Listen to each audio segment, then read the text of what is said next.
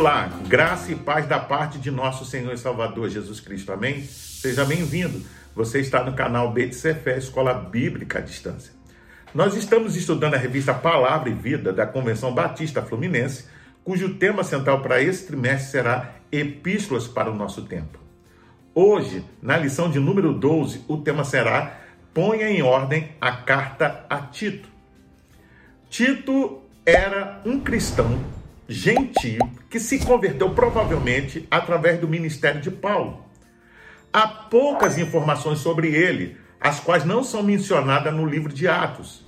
Todavia, ele é referido nove vezes em 2 Coríntios e foi também mencionado em Gálatas.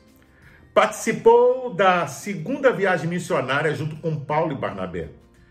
Quando Paulo estava em Éfeso, em sua terceira viagem missionária, recebeu informações da igreja de Corinto, a saber, Tito foi quem levou a carta corretiva.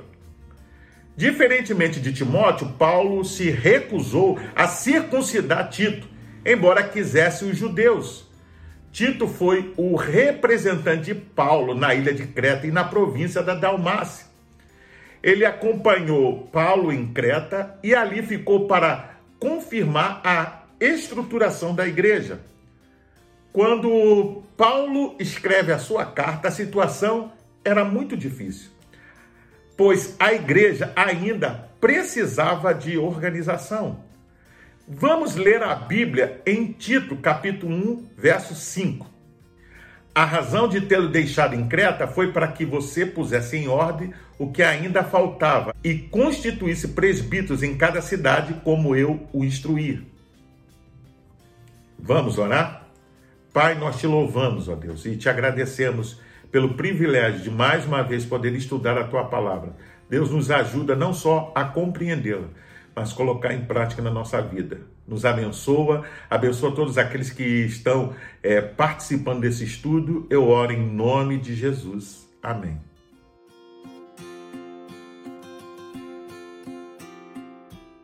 Paulo escreveu esta carta no intervalo entre a sua primeira e segunda prisão em Roma, antes da segunda carta a Timóteo. Ele escreveu para assessorar Tito em seu trabalho com a igreja em Creta.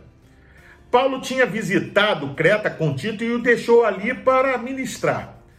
Creta havia sido ou era um treinamento, um centro de treinamento para os soldados romanos. Portanto, houve ali uma considerável influência pagã nessa pequena ilha. Por esta razão, a igreja em Creta necessitava de uma liderança sólida. Em uma frase curta, Paulo nos dá a percepção clara da sua razão de viver.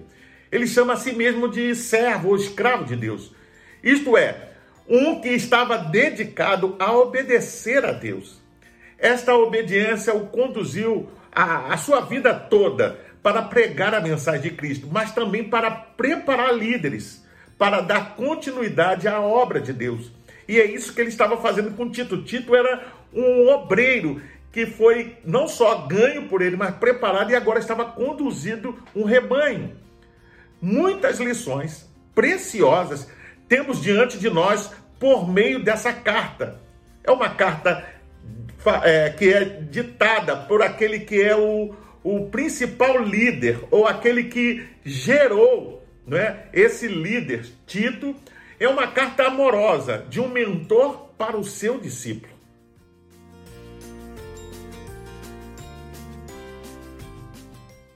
Quando Tito foi convocado para servir ali, ele deveria realizar um trabalho de unificação dos crentes e de tal forma que colocasse em ordem as coisas restantes, referindo-se à organização da igreja. A linguagem de Paulo dá a entender que nem tudo estava bem nas igrejas cretenses e que parte da tarefa de Tito era corrigir o que estava errado. Paulo há pouco havia deixado o ministério em Creta e sentiu que era sua responsabilidade continuar discipulando a Tito, pelo fato de tê-lo deixado à frente daquela igreja. Desta forma, ele escreve para instruir e incentivá-lo no desenvolvimento de líderes dentro da igreja de Creta. Assim como o apóstolo Paulo guiou Tito na sua busca de líderes, Paulo também deu sugestões, por assim dizer, sobre como Tito devia instruir esses líderes e as qualidades e características que deveriam ser ter esses obreiros para que pudessem crescer em Cristo e crescer na fé. Vamos ler a Bíblia em Tito, capítulo 1, verso 6 ao 9. Os homens que você escolher devem ser bem conceituados por causa da sua vida decente. Devem ter só uma mulher e seus filhos devem amar ao Senhor e não ter fama de desordeiros ou desobedientes a seus pais. Esses pastores devem ser homens de vida irrepreensível, porque são ministros de Deus. Não devem ser orgulhosos nem impacientes, não devem ter o vício da bebida, nem ser valentões, nem ser gananciosos por dinheiro. Devem gostar de ter hóspedes em casa e amar tudo o que é bom. Devem ser homens sensatos e justos. Devem ter a mente pura e ser dotados de bom senso. Sua crença na verdade que lhes foi ensinada deve ser forte e firme, a fim de que possam ensiná-la a outros e mostrar aos que discordam deles onde é que estão errados. Provavelmente a carta era para a igreja em geral. Para que isso acontecesse, ele precisava preparar e ordenar os pastores para cada uma das cidades. Assim como orientou a Timóteo, Paulo orienta a Tito acerca das qualidades necessárias para alguém ocupar ofícios tão especiais como despenseiros de Deus. Deveriam ser irrepreensíveis, marido de uma só mulher, que tenha filhos crentes que não são acusados de dissolução, nem são insubordinados. Entretanto, atitudes negativas deveriam ser observadas e rejeitadas como não arrogante, não irascível, não dado ao vinho, nem violento, nem cobiçoso de torpe ganância. Pelo contrário, deveria ser hospitaleiro, amigo do bem, sóbrio, justo, piedoso, que tenha domínio de si, apegado à palavra fiel.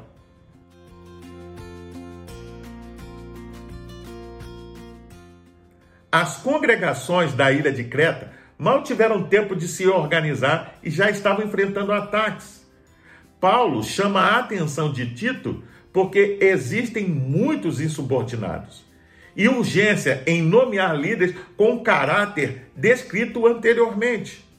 A expressão insubordinados demonstra a atitude de desrespeito a autoridades da igreja. Com faladores frívolos, entende-se que usavam de linguagem para impressionar, mas sem nenhum conteúdo de veracidade e, como consequência, eram enganadores. Quando fala especialmente os da circuncisão, fica claro que eram cristãos que ainda se deixavam levar pela influência judaica, assim como as orientações a Timóteo, aqui a grande preocupação também é com a sã doutrina, contra aqueles que, com falsa doutrina, causavam divisão. Paulo sabe que não tem tempo a perder com essas pessoas e diz a Tito: é preciso fazê-los calar, tapar a boca, como colocando uma mordaça, não apenas um freio, como no cavalo. A atitude extrema é para evitar estrago maior, pois tais heresias transtornavam casas inteiras, ensinando o que não convém. Paulo passa a descrever aqui os falsos mestres e os problemas que estavam em Creta. Os piores eram aparentemente judeus. Estes judeus tentavam persuadir os conversos cretenses de duas coisas. Uma era a ideia de que a simples história de Jesus e a cruz não era suficiente, mas sim para ser realmente sábios, necessitavam todas as histórias sutis e as longas genealogias e alegorias elaboradas dos rabinos. A segunda, que era pior ainda, ensinava-nos que a graça não era suficiente, mas sim, para ser realmente bons, teriam que ter em conta todas as normas e regulamentos a respeito das comidas e as lavagens que eram tão características no judaísmo. O perigo desses falsos mestres era que buscavam persuadir os homens, dizendo que necessitava algo mais que Cristo e a graça para que pudessem ser salvos. Vamos ler a Bíblia em Tito, capítulo 3, do 9 ao 11. Evite, porém, controvérsias tolas, genealogias, discussões e contendas a respeito da lei, porque essas coisas são inúteis e sem valor. Quanto àquele que provoca divisões, advirta-o uma e duas vezes. Depois disso, rejeite-o. Você sabe que tal pessoa se perverteu e está em pecado, por si mesma está condenada. Paulo retoma o tema da heresia, instruindo Tito a evitar discussões insensatas, genealogias e contendas e debates sobre a lei, porque são coisas inúteis e vãs. Preocupar-se com esses assuntos só traz contenda. E continua dizendo que ao homem herege, depois de uma e outra admoestação, evita-o, sabendo que esse tal está pervertido e peca, estando já em si mesmo condenado. Você pode ver isso no capítulo 3, verso 10 e 11. O conselho é para que Tito não seja precipitado, mas depois de advertir uma e outra vez, deve evitar todas as pessoas que têm intenções facciosas e prosseguem em desunir a igreja.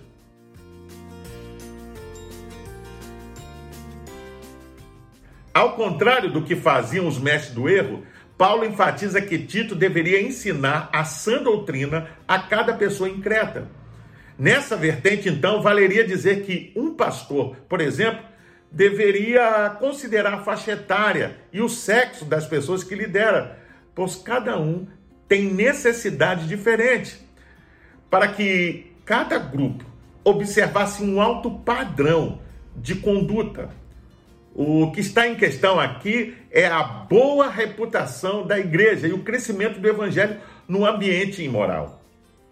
O comentário bíblico Beckham diz que, depois de discorrer sobre o estabelecimento de padrões de vida, às quais os líderes cristãos devem corresponder, e sobre o castigo dos obstrucionistas maus que estavam por em perigo a integridade das igrejas, Paulo agora interessa-se pastoralmente pelos crentes cretenses, dirigindo-se incisivamente a Tito, pois diante da falsidade posicional dos oponentes, torna-se dever de Tito apresentar ousadamente a verdade, ou seja, o evangelho.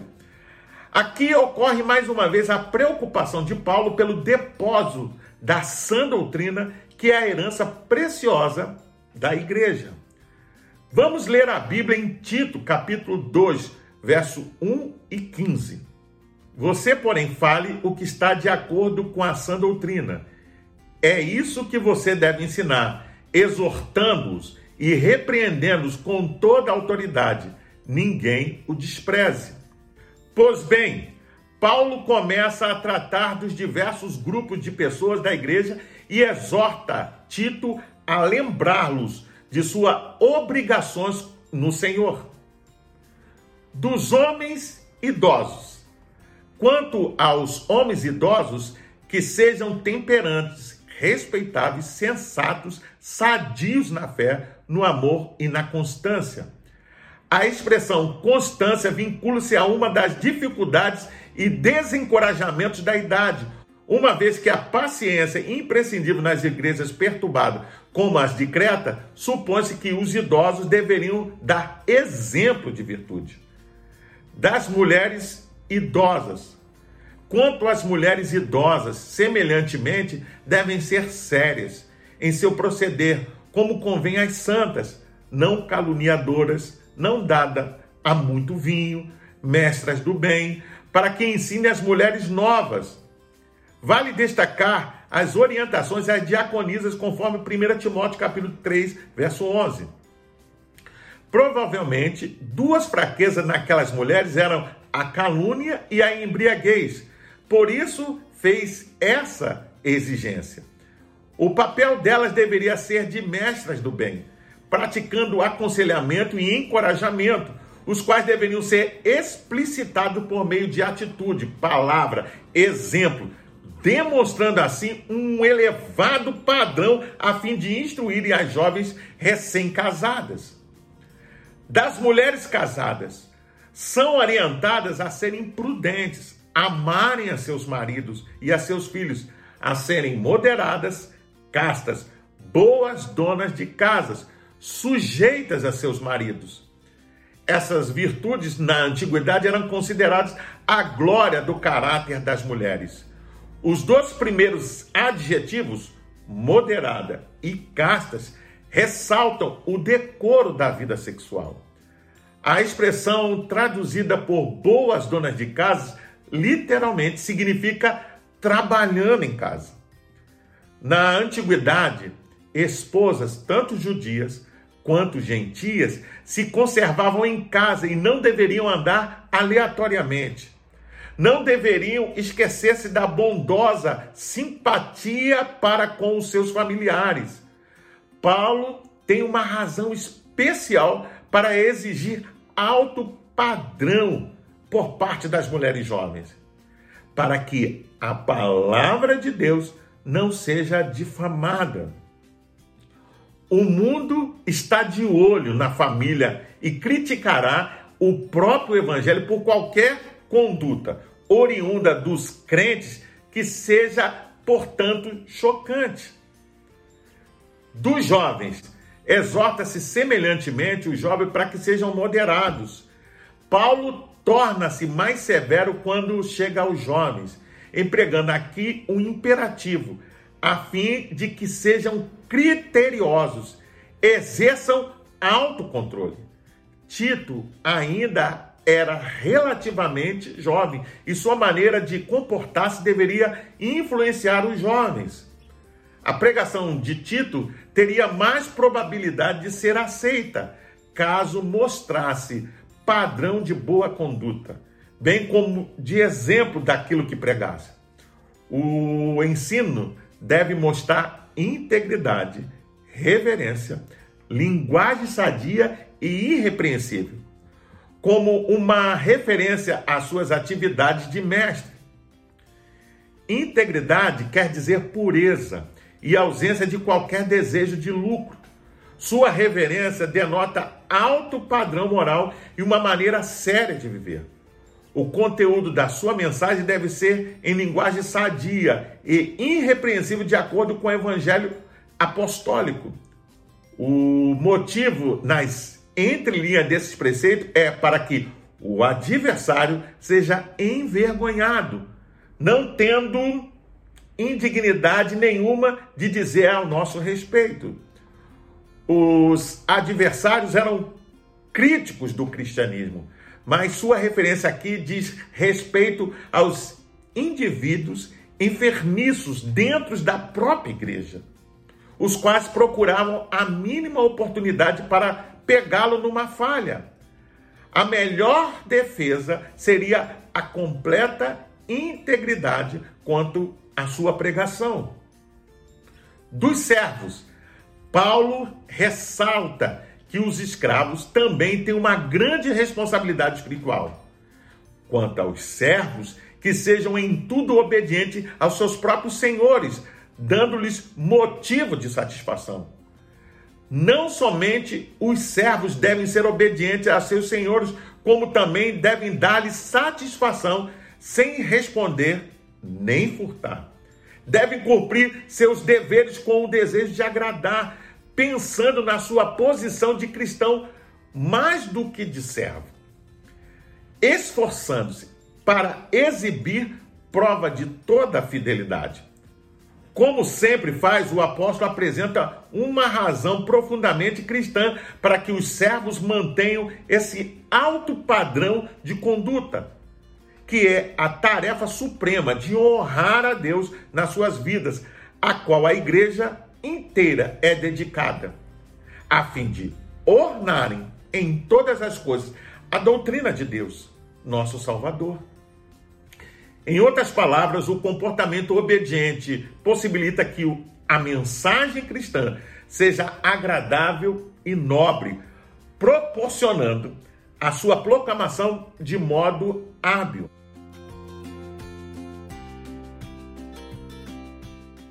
O comentário Ragnus do livro de Tiago diz que a carta de Paulo a Tito ressalta de maneira esplêndida a profunda conexão que existe entre a teologia e vida, doutrina e dever. No capítulo 1, Paulo tratou do dever do cristão em relação à igreja.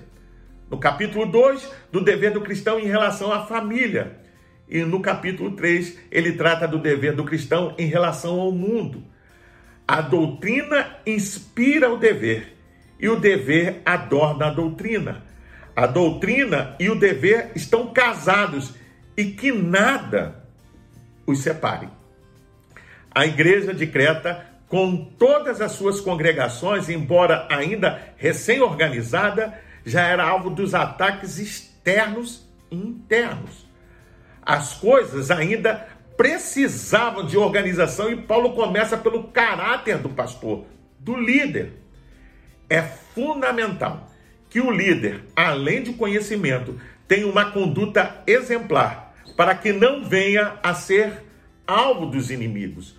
Contudo, tenha estrutura para combater as heresias e impedir que a desunião impere na igreja, trazendo divisão. Em sua organização, toda igreja precisa atentar para as diversas faixas etárias e interesses de grupos específicos, objetivando assim, com sabedoria, atender a todas as necessidades, desde os bebês até aos mais idosos. Para pensar e agir, percebemos que em todas as cartas pastorais a preocupação é com a sã doutrina e como combater as heresias. Em qualquer tempo da vida de uma igreja, seja recém-organizada ou com muitos anos, os ataques surgem. Como você se comporta quando surge uma aparente novidade espiritual no meio da igreja? Se os líderes agirem como pais na fé, ficará bem mais fácil distinguir os lobos.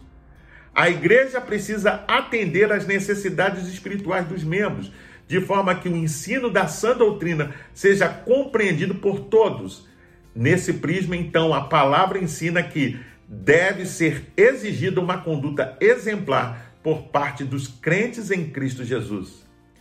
É preciso contextualizar as orientações dadas a Tito, no que dizem respeito às mulheres e homens, casados e solteiros, jovens e idosos. Os valores morais e espirituais, porém, nunca podem ser negociados.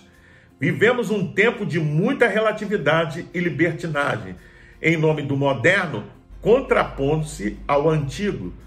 O propósito de uma conduta exemplar sempre é honrar o nome de Deus e proclamar o Evangelho. Eu convido você a fazer a leitura diária que vai de segunda até domingo, que vai te ajudar a entender e a compreender melhor esta lição. Você pode também baixar a revista Palavra e Vida da Convenção Batista Fluminense. Basta acessar o link que vai estar na descrição deste vídeo. Você entra, se cadastra e baixa para o seu tablet, celular ou computador e não só vai poder rever essa lição, mas acompanhar as futuras lições. Pois bem, eu sou o pastor Carlos Guerra e você está no canal Beit Cefé, Escola Bíblica à Distância. Hoje nós estudamos a lição de número 12 e o tema foi Ponha em ordem a carta a Tito. Eu gostaria ainda de deixar uma recomendação para todos aqueles que assistem o canal, mas ainda não frequentam uma igreja cristã. Procurem uma igreja batista perto da sua casa e façam uma visita. Sem dúvida, você será bem recebido. Caso não haja, procure uma igreja cristã que pregue a genuína palavra de Deus. Para se inscrever, é rápido, é fácil, basta clicar aqui embaixo. Dá um like, faça um comentário, emita a sua opinião. Não deixe de acionar também o sininho para receber as futuras notificações. Compartilhe com seus contatos nas suas redes sociais para que mais e mais pessoas tenham acesso ao conteúdo desta lição. Até o próximo encontro. Fique na paz. Deus te abençoe.